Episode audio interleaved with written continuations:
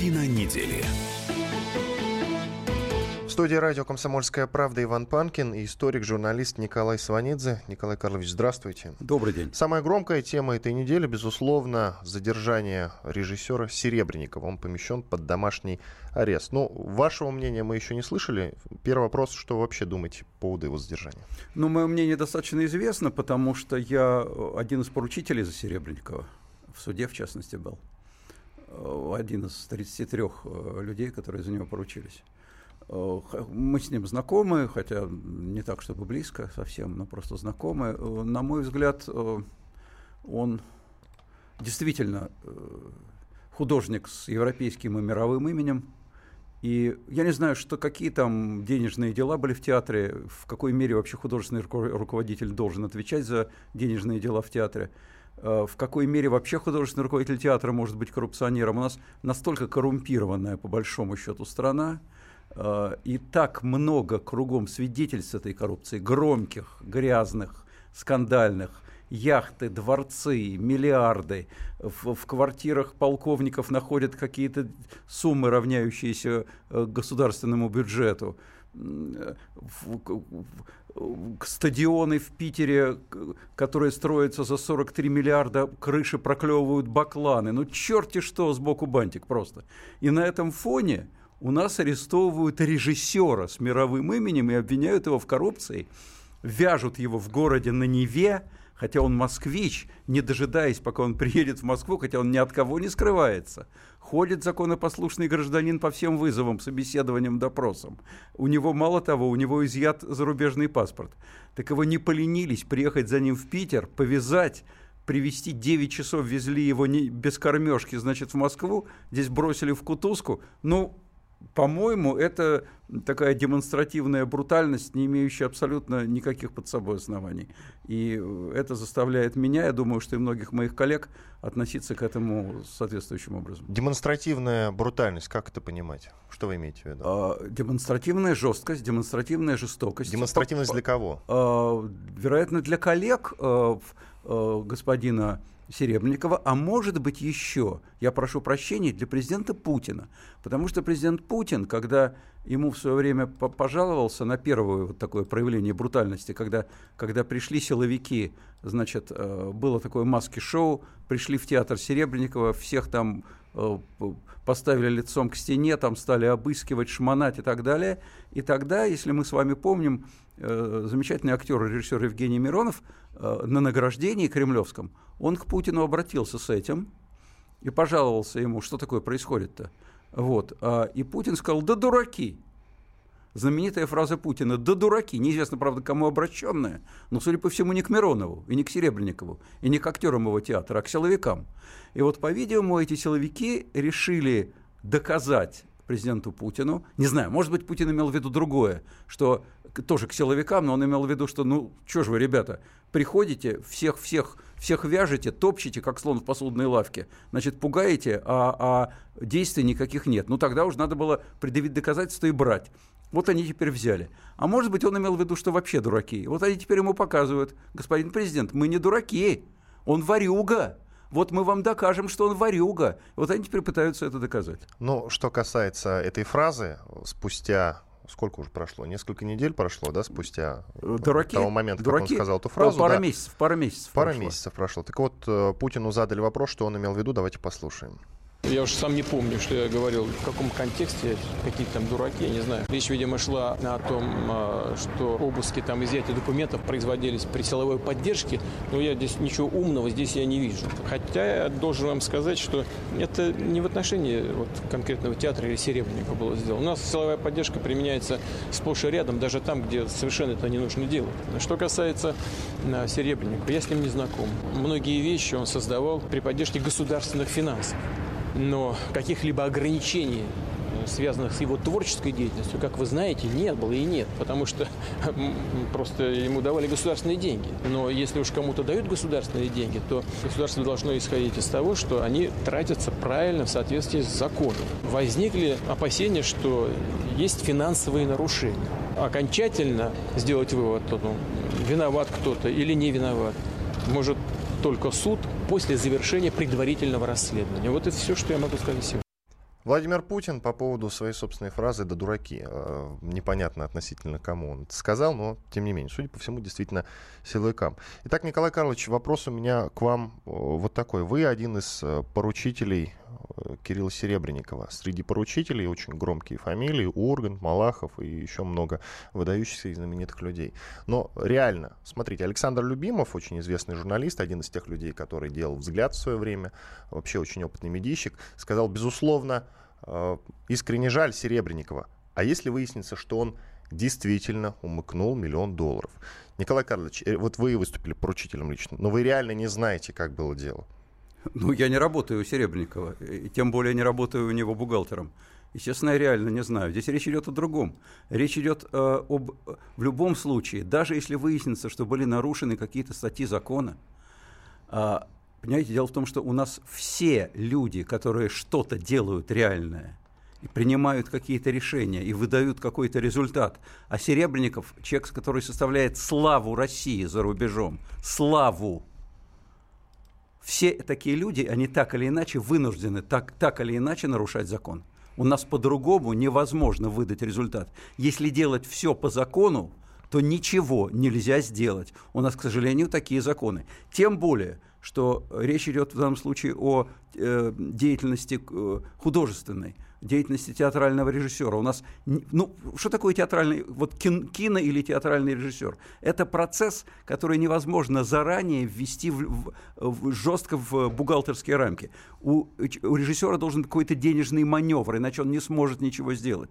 Это, это не стройка, это, это не завод это, это процесс, который не всегда предсказуем. Это вам скажет любой режиссер. Значит, все это делают. Это делают все. Значит, если вы пальцем манят и бросают за решетку одного человека, значит, мне в этом видится сразу же политический заказ.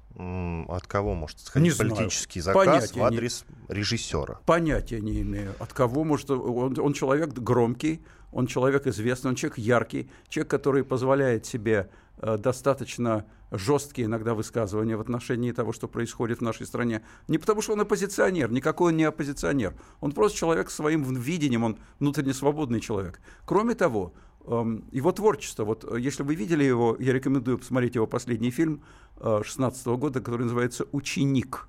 Кино. «Ученик». Оно, это, это очень сильное кино, э, значит, с Викторией Исаковой в, в главной роли, блистательной актрисой. Э, и это кино носит откровенный антиклерикалистский характер. Я повторяю, не против веры, не против религии, против засилия такого архаичного, жесткого клерикализма. Поэтому я думаю, что у него могут быть враги и в этой сфере, а люди, которые достаточно влиятельны в этой сфере, они имеют доступ и к уху высокого начальства. Кто угодно мог совершить этот, наказ, этот заказ. Но, может быть, это как-то связано с вот этой знаменитой фразой по поводу того, что неприкасаемых сейчас нет. Она начала звучать э, из-за, из всех окон буквально после ареста Улюкаева, помните, да? практически годи, годичной давности. Может быть, как-то с этим связано? Ну, не знаю, что значит неприкосновенных. Ну, во-первых, я бы сказал неприкосновенных. Неприкасаемые скорее носит это слово такой негативный характер. Это каста неприкасаемых в Индии. Э, неприкосновенных нет. Э, вот. Ну, что теперь нужно, поскольку, чтобы доказать, что нет неприкосновенных, нужно хватать режиссера. Ну, давайте теперь схватим еще писателя, хватим какого-нибудь танцора, и они у нас будут главные, главные коррупционеры в стране. Вот сейчас, как главный коррупционер, у нас Серебренник. Э, вот Авдотья Смирнова частично подтверждает ваши слова. В кино, например, это устроено вот так. Если ты получаешь госфинансирование, то деньги этого самого госфинансирования ты должен разместить на счете, открытом в казначействе. Разместил? Отлично. А вот чтобы снять со счета казначейства, ты должен предоставить казначейству документы об уже состоявшихся работах. То есть доски для декораций и ткани для костюмов тебе должны отпустить бесплатно в счет будущего. Вот дали тебе доски, завалили тебя тканями, потом декораторы-энтузиасты построили декорации, а швеи-альтруистки сшили костюмы, отчитались о проделанной работе, приложили все отчеты. И вот теперь ты, напевая песенку и подпрыгивая, побежал в казначейство, осыпал его этими отчетами, и оно, милое, разрешило тебе взять денег, чтобы отблагодарить всех этих бескорыстных людей. Вот так будет по закону. Сейчас прервемся, через две минуты продолжим.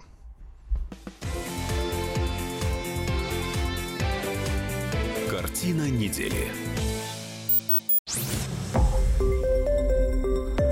Радио «Комсомольская правда». Более сотни городов вещания и многомиллионная аудитория. Ставрополь 105 и 7 FM. Эм. Севастополь 107 и 7 FM. Эм. Калининград 107 и 2 FM. Эм. Москва 97 и 2 FM. Слушаем всей страной.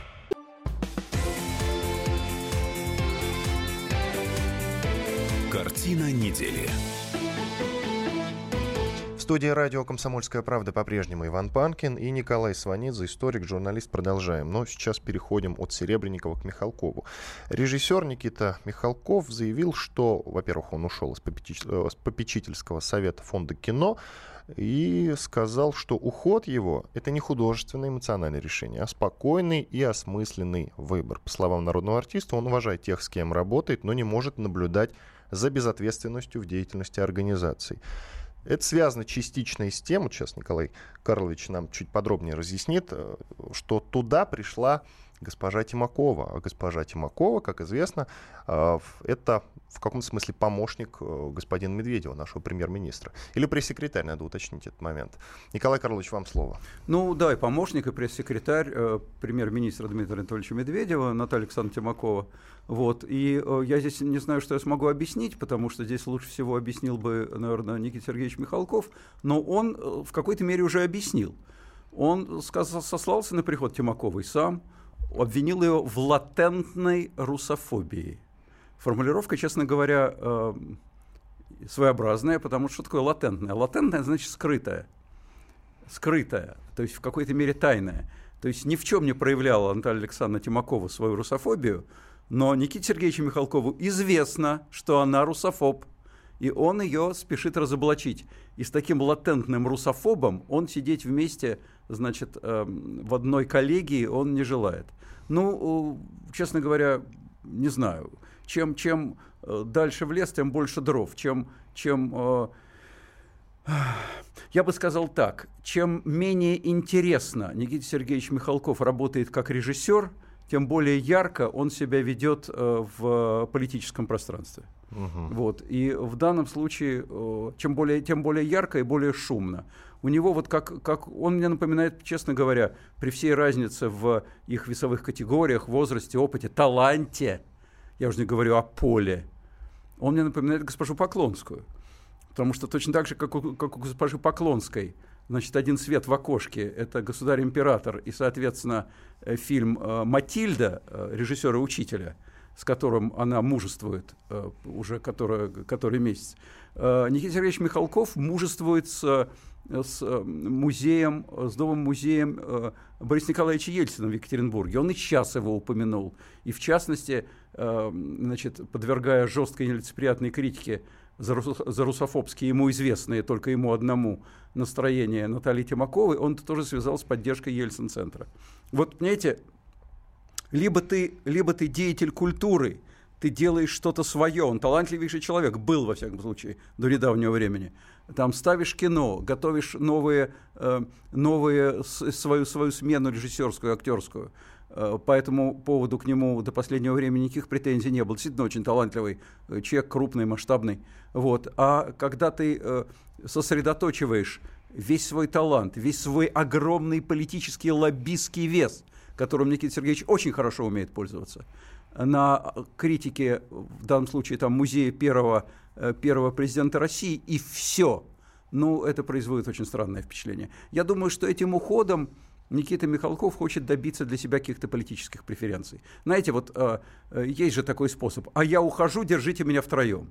Вот держите, а то уйду. А то уйду. Он как, не говорит, что уйдет, он уже он ушел. Он уже ушел. Ну, теперь он же ждет, что его будут уговаривать остаться. Да ну что вы, Никита Сергеевич, да как же бы без вас? Да бог бы с ней, с, с, с Натальей Тимаковой. Да кто она, а кто вы? Да оставайтесь. Отец родной. Знаете, как Ленин после Брестского мира сказал, все, ухожу из Политбюро. И тем добился одобрения своей позиции. Это достаточно старый способ. Угу. Венедиктов в своем телеграм-канале написал следующее, цитирую. «Почему Михалков ушел с фонда кино? А. Ему больше не дадут распределять э, больше 5,5 миллиардов рублей. Б. Боится повторить путь Серебренника. Вот он, понимая обстоятельства дела. И тут Венедиктов э, ссылается на посадку руководителя РАО, с которым э, якобы Михалков собирал деньги со всех за авторские права. Что касается руководителя РАО, я напоминаю вот эту громкую историю, которая была больше года назад э, с замком в Шотландии. Вам слово, Николай Ну, э, видите ли, я думаю, что э, позиция Виндиктова – это позиция Виндиктова, но объективности ради, конечно, через руки Никиты Сергеевича Михалкова при всех занимаемых им постах и, повторяю, его огромном лоббистском весе – за последние годы прошло денег, бюджетных в том числе, я думаю, э, то есть на порядке многие больше, чем через руки Серебренникова. А, а поскольку, я повторяю, в наших условиях ни один руководитель не может полностью придерживаться буквы закона, то, конечно, если бы взяться за любого человека, работающего в этой сфере, в том числе за Никита Сергеевича Михалкова, ему, конечно, можно доставить массу неприятностей. Это несомненно. Ну, то есть э, чисто политические мотивы вы, вы видите в уходе Михалкова разумеется, из фонда кино. Разумеется. Угу. Ну, не знаю, как насчет чисто политических. По-моему, действительно просто банально что-то не поделил и уже давно с госпожой Тимаковой. Ну, вот я ну видите вижу... ли, госпожа Тимакова не такой человек, чтобы из-за нее он мог, мог менять свои планы. Я думаю, что приход госпожи Тимаковой — это повод. Хорошо, к другой теме. Э, любопытный инцидент пока еще, правда, не произошел, но уже о нем все говорят. Дело в том, что в этом году э, праздник, мусульманский праздник Курбан-Байрам совпал с Днем знаний. И возникла такая опасность, что 1 сентября, линейки 1 сентября, придется перенести из-за этого. Речь идет о нескольких школах, которые находятся здесь, в Москве, в районе проспекта Мира. В районе же проспекта Мира, прямо рядом с метро, находится и самая известная в Москве мечеть. И каждый год э, в районе проспекта Мира реально невозможно пройти вообще.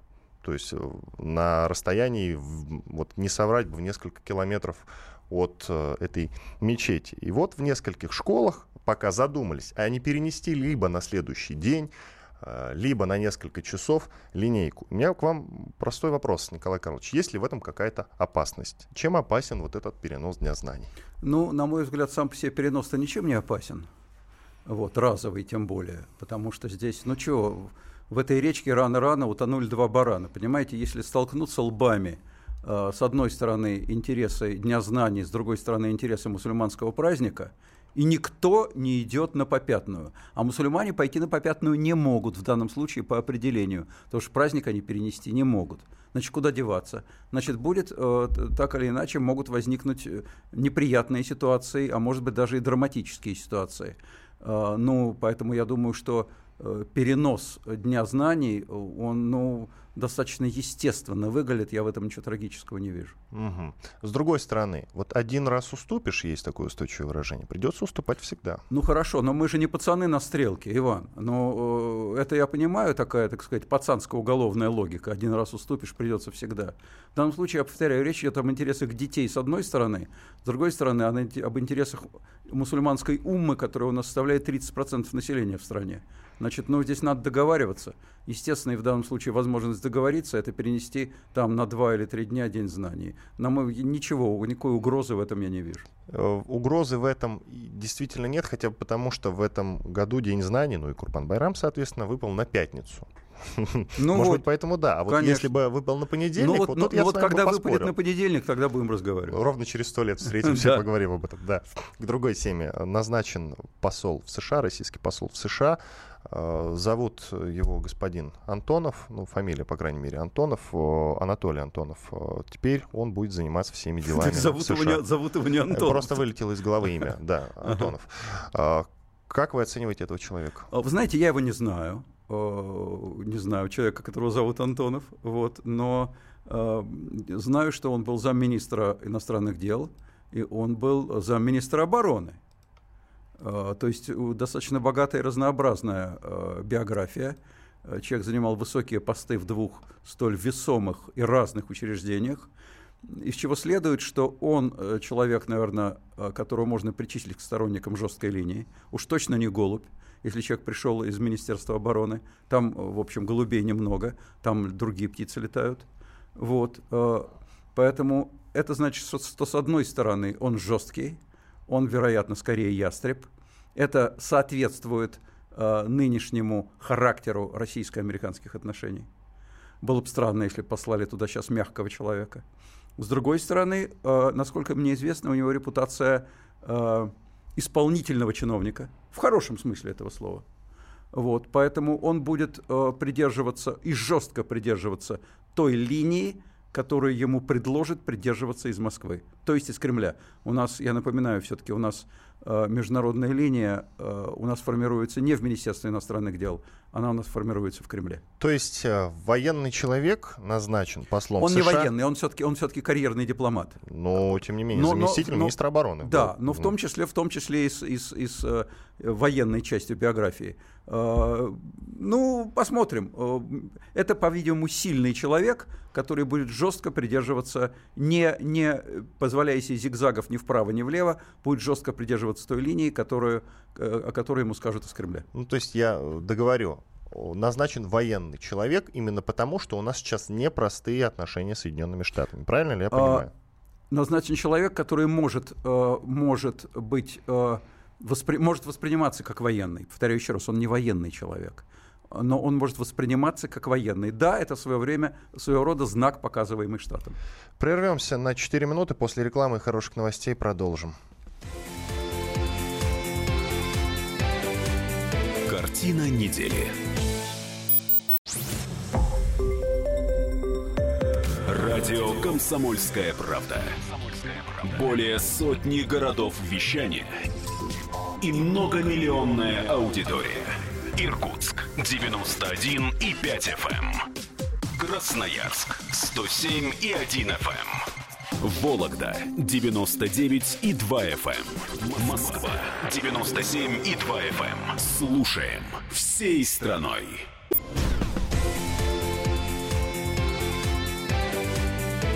Картина недели.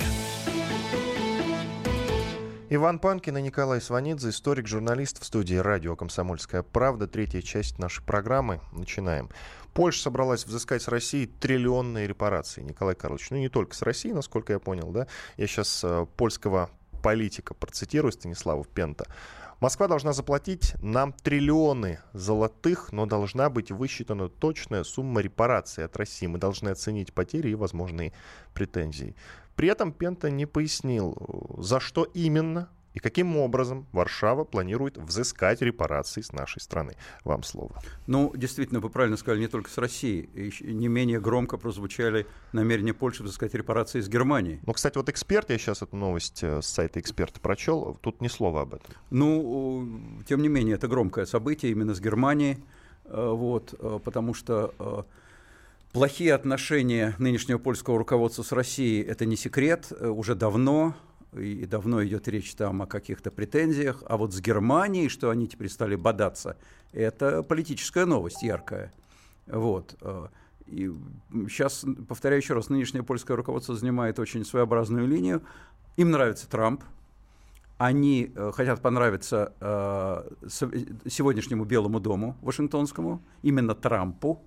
Вот, а с э, европейской политической элитой они э, вступают в конфликт. А поскольку сейчас, в общем, столица Европы реальная – это город Берлин, то, то вот они вступают в конфликт с Берлином и с Ангелой Меркель и так далее. Ну, э, это все, конечно, игра в значительной степени с со средствами которых нет. Да? Как они будут взыскивать репарации? Никак не будут. Морально, понимаете, э, в историю можно уходить бесконечно далеко. Мы, в принципе, вправе требовать репа- репа- репарации с Улан-Батора за э, монгол-татарское иго, э, значит, которое началось, как известно, в середине 13 века и закончилось в конце 15-го. Имеем право? Имеем. Было? Было. Захватывали, захватывали, дань собирали, собирали, гоните деньгу. Давайте сейчас пересчитаем на современные рубли и будем требовать. Значит, война – это середина 20 века. Плохо вела себя Германия в отношении Польши. Да что там сказать, ужасно.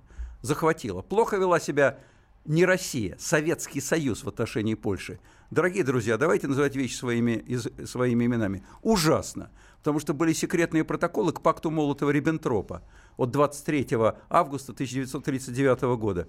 Через неделю после этого Гитлер напал на Польшу, а еще через две с половиной недели Советский Союз откусил восточную часть Польши в свою пользу.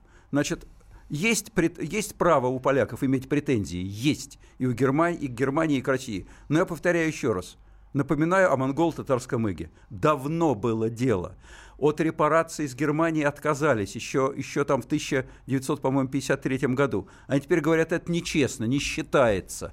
Потому что Тогда Польша была частью советского блока, и ГДР была частью советского блока. И это не поляки отказались, от советская власть отказалась. Хорошо, но время прошло.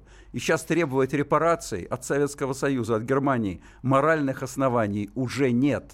Проехали. Знаете, как говорят в детских играх, заиграно, все. Уже сейчас, уже сейчас никто никаких денег не, отдавать не будет, а, а требовать эти деньги, стребовать их, у поляков нет ни дипломатических, ни политических никаких возможностей. Это игра, это политическая игра, несомненно.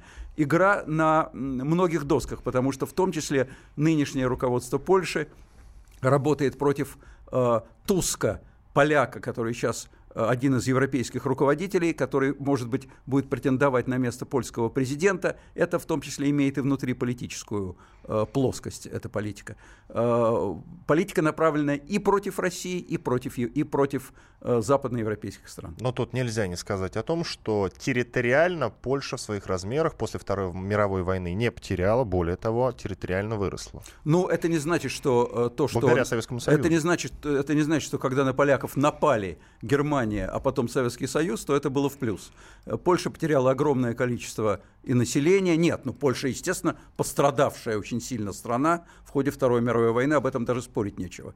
А что э, в начале в 1939 году, в начале Второй мировой войны, Советский Союз был, к великому сожалению, партнером и союзником Германии, потому что пакт Молотова-Риббентропа это пакт, это пакт Сталина Гитлера, это тоже исторический факт. Повторяю еще раз, оправдываться в этом не надо. Не нужно делать себя наследниками сталинского режима. Просто я повторяю еще раз, много прошло времени. И кто старое помянет, в данном случае тому не глаз вон, но к тому просто не вполне уважительное отношение. Вот я хочу, чтобы вы сейчас напомнили. Вот если я все правильно понимаю, в 90-х и, в принципе, до середины нулевых с Польшей у нас были ну, такие нейтральные отношения. Они испортились после, по-моему, 2010 года, да?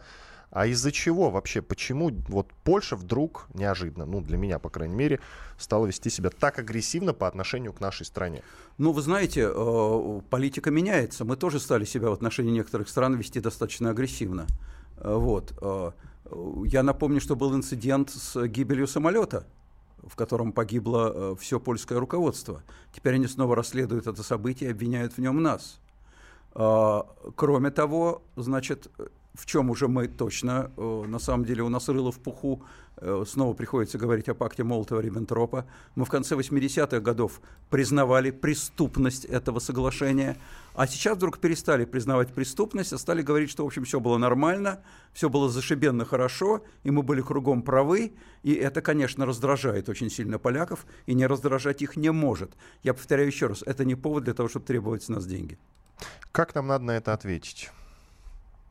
Я думаю, что отвечать нужно, что денег никаких не будет. Вот, собственно, и все.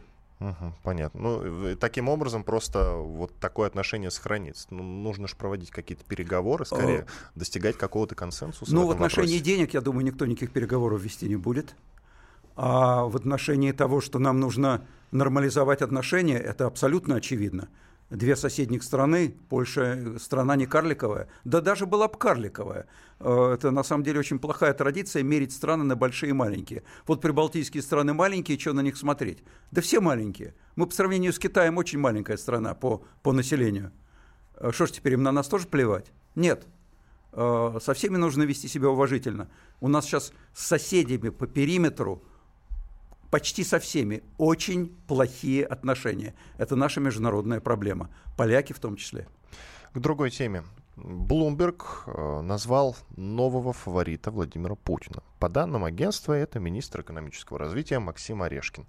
Что вы можете по этому поводу сказать? Ну, я думаю, что у Блумберга, я надеюсь, есть какие-то основания для подобных выводов. Интересно, они у Путина спросили, кто будет его фаворитом? Я э, не знаю, есть ли у Путина вообще фавориты, честно говоря. Думаю, что главный фаворит Владимира Владимировича Путина – это Владимир Владимирович Путин. А что там будет дальше, мне кажется, что он еще сам об этом не задумывался. Наверняка у него в голове э, есть колода каких-то людей, политиков, э, которым он более-менее неплохо или доверительно относится, он так или иначе их проверяет. Вспомним ситуацию, когда он сделал своим преемником Дмитрия Анатольевича Медведева. До последнего момента не было ясно, кто будет преемником. Потом их стало двое – Дмитрий Анатольевич и Сергей Борисович Иванов. Они ходили рядом, как шерчик с машерчкой. Вместе ходили на стадион, рядышком сидели и вообще выглядели как братья-близнецы. Потом в какой-то момент выяснилось, что главный фаворит Сергей Борисович Иванов. И в самый последний момент выяснилось, что нет. Таки Дмитрий Анатольевич Медведев. Это любимый почерк президента. Э, я боюсь, что э, если прозвучала фамилия Орешкина, это значит, что у Орешкина точно шансов нет. Забавно. Я напомню, что Bloomberg — это американская компания по поставке таких своеобразных достаточно новостей. В принципе, их можно назвать антирусскими, Bloomberg. И тут любопытный момент всплывает. Есть еще фамилия, например, Никифорова. А подробнее об этом сейчас нам расскажет Михаил Делягин, доктор экономических наук. Слушаем. Что касается самого э, господина Орешкина, это классический продукт либерального реформаторского клана. Это достаточно молодой человек, который долго работал в Минфине. Когда Минфин, практически, по сути дела, подчинил себе Министерство экономического развития, проявлением этого подчинения стало и назначение господина Орешкина. Я думаю, что скорее господин Орешкин является фаворитом господина Медведева, потому что он больше соответствует ему и по своим, так сказать, устремлениям, и по своему интеллектуальному уровню. Ну, а заявление о том, что он является фаворитом Путина, думаю, это просто элемент антипутинской кампании, когда а, президента Российской Федерации оскорбляют вот таким вот завуалированным образом. Михаил Делягин, доктор экономических наук. Вам слово, Николай Карлович. Ну, во-первых, в отношении Блумберга, позвольте себе сказать, что такое антирусские. Я не знаю, что такое антирусские. Этнически, что ли, русские Блумбергу не нравятся.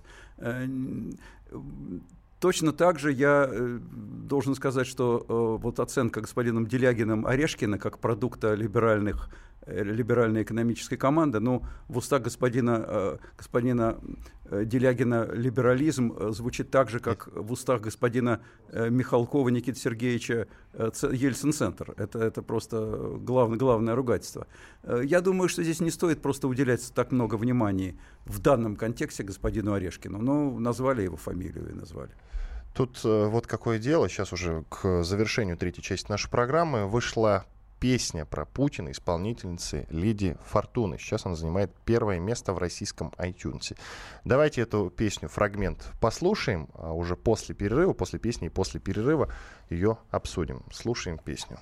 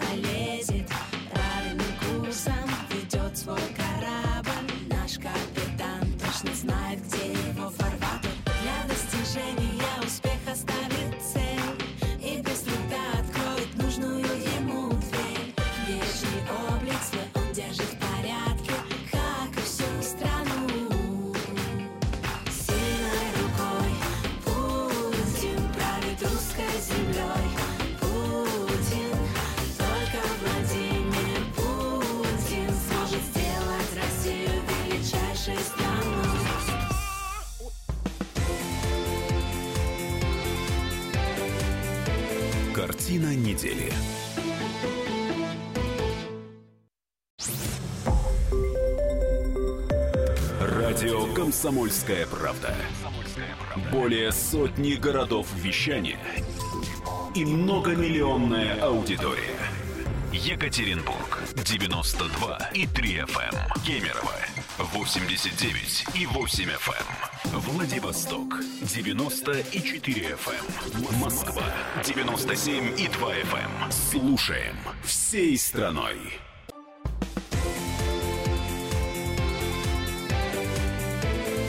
Картина недели. Иван Панкин и Николай Сванидзе, историк, журналист в студии радио «Комсомольская правда». Вот мы в конце третьей части послушали э, фрагмент песни Путин, исполнительницы Леди Фортуна. Это был Вы фрагмент? хотели- Да, это был фрагмент. А, Там я, честно говоря, надеялся, что это была вся песня. Нет, двухминутный. А, понятно. Двухминутный. А вообще А песня вся- три песни. А, то три, есть- три минуты, извините. Понятно. Три минуты. Поэтому. а что вы хотите сказать по поводу песни? По Чем поводу она песни, вам не ну, понравилась? Это песня, да. Значит, э, Она, ну, между прочим, э, занимает первое место в российском iTunes по скачиваниям. Шутка ли? Э, Вероятно, значит, ну, я вам должен сказать, что я, когда слушаю подобного рода творчество, я испытываю чувство стыда. Э, Если бы я мог краснеть, но я в в силу особенностей своей кожи не краснею, тем более я сейчас загорелый. Вот я бы краснел. Э, Я надеюсь, что то же чувство испытывает и президент Путин, когда слушает что-то подобное в свою честь. Э, Это мне напоминает эпоху позднего Брежнева, когда была оратория «Наш генеральный секретарь». Правда, эту ораторию пели не юные девушки, а пел военный оркестр. Пел военный хор под военный оркестр. А так, в принципе, содержание тоже. Но, по-моему, это стыдоба просто страшная. Но если ее перевести на язык эм, политического анализа, то это свидетельствует о том, что не, не только не Орешкин, а, но и никто сейчас не может воспринимать себя как, как претендента на какое-либо высокое место, а, ну, имеется в виду первое место в стране, Э, потому что само появление подобного рода песен говорит только об одном – в президенты пойдет Путин. Мгм, Хорошо. Но я, вы так плавно вернулись э, к этой теме. Михаил Делягин, доктор э, экономических наук, говорил о том, что Орешкин — это классический продукт либерального реформаторского клана. А вообще, вот кого бы вы из молодых, так называемых технократов выделили бы сейчас? Вот Никифоров э, Выделил есть, бы в каком смысле? министр связи. Назвали бы потенциальным, потенциальным преемником. Ну, или Потенциальным преемником- достойным для этого человека. Потенциальным преемником я никого не назову по двум причинам. Во-первых, э, то, что я э, произнесу, не имеет никакого отношения к реальности, потому что у нас с президентом Путиным совершенно разные видения на этот счет. Во-вторых, я повторяю, э, сейчас нет никаких преемников. Один преемник у Путина – это Путин. В-третьих, любой человек, которого я назову, я ему этим окажу дурную услугу. Он мне не будет за это благодарен, поэтому я называть никого не буду. А напомните, почему? Это потому что если вдруг вы его назовете, то, скорее всего, ничего из этого не выйдет. Во-первых, потому что он назван, а слово изреченное есть ложь, да, значит, любой человек, которого, которого называют, он немедленно выпадает из обоймы, даже если, вот я повторяю, вер- вернемся к кандидатуре господина Орешкина, значит, даже если Путин действительно прав Блумберг, э, значит, э, предположим, Путин остановил свой царственный взор на Орешкине, но это стало известно. Фамилия Орешкина попала, попала в СМИ, попала в паблик. Все, Путин его вычеркивает. Это почерк Путина. Если он, Путин любит удивлять. Если с фамилией Орешкина прозвучала, он выбывает из числа, из числа кандидатов.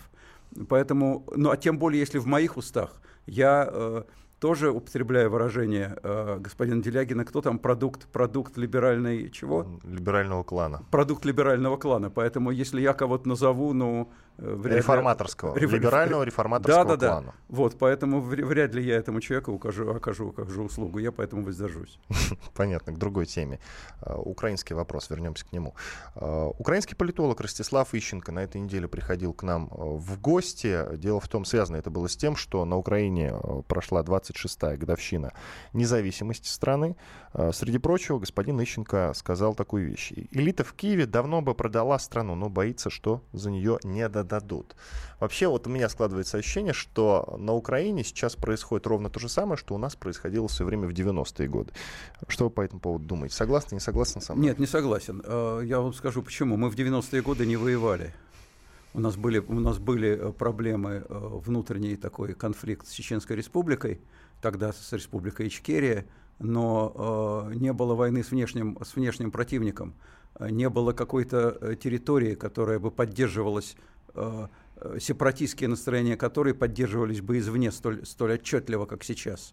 Сейчас Украина находится в состоянии войны реальной, войны с эм, территориями Донбасса, с, с Донецкой и Луганской самопровозглашенными республиками, которые совершенно отчетливо, разнообразно поддерживаются из Москвы, а, а это очень мощная поддержка. И поэтому пока эта поддержка осуществляется, и пока эта проблема не решается, конечно, на Украине ничего путного не будет. Так или иначе, эта проблема должна решиться. Сейчас э, Украина в очень тяжелой ситуации, и э, поскольку нам жить вместе, э, географию никто не может изменить. Можно изменить политику.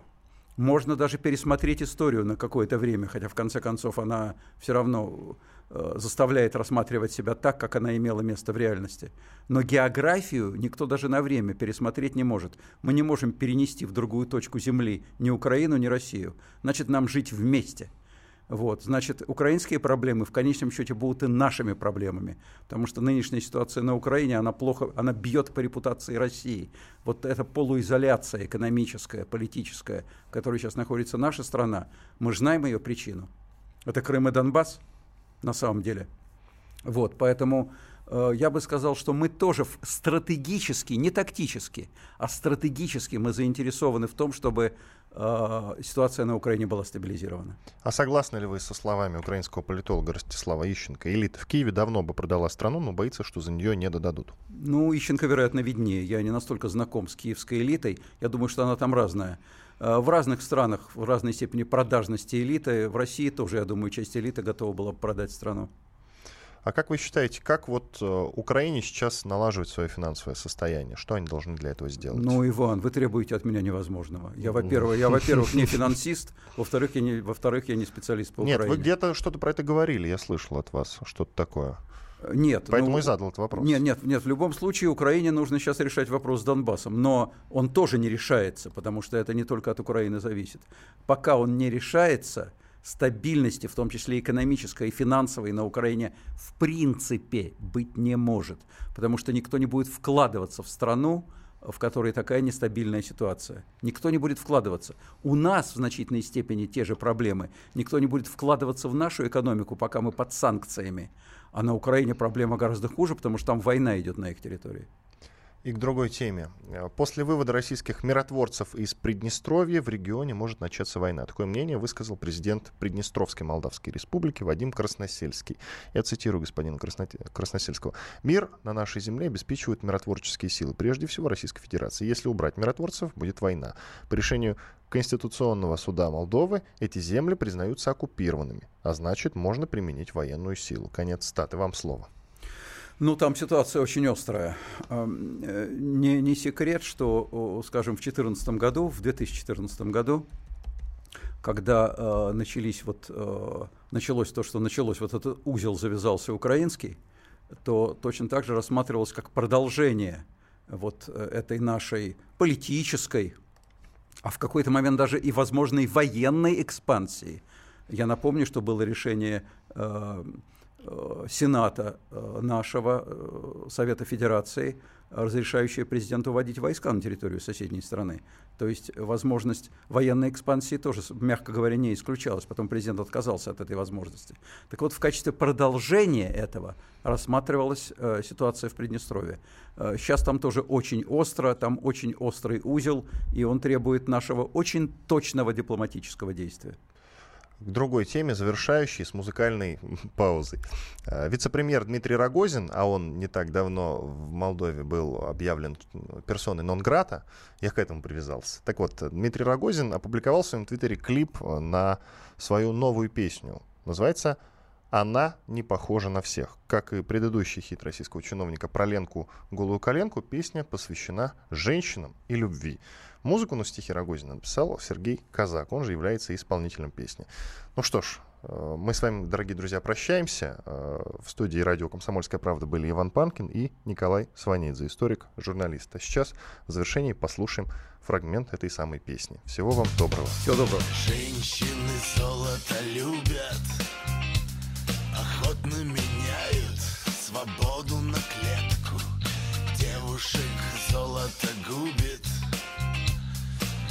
цвет голубки топориком ветку.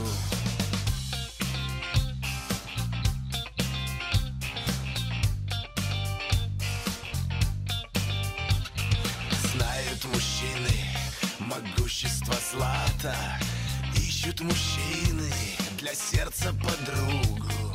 Много встречают красивых и ладных Долго бесцельно ходят по кругу.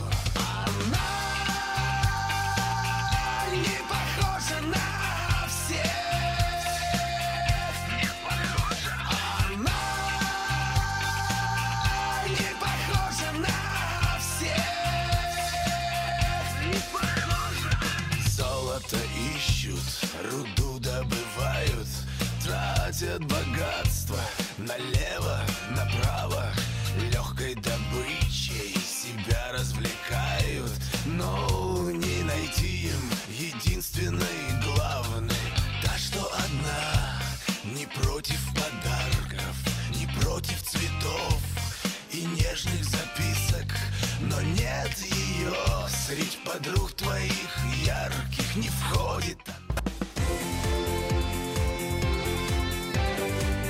Картина недели.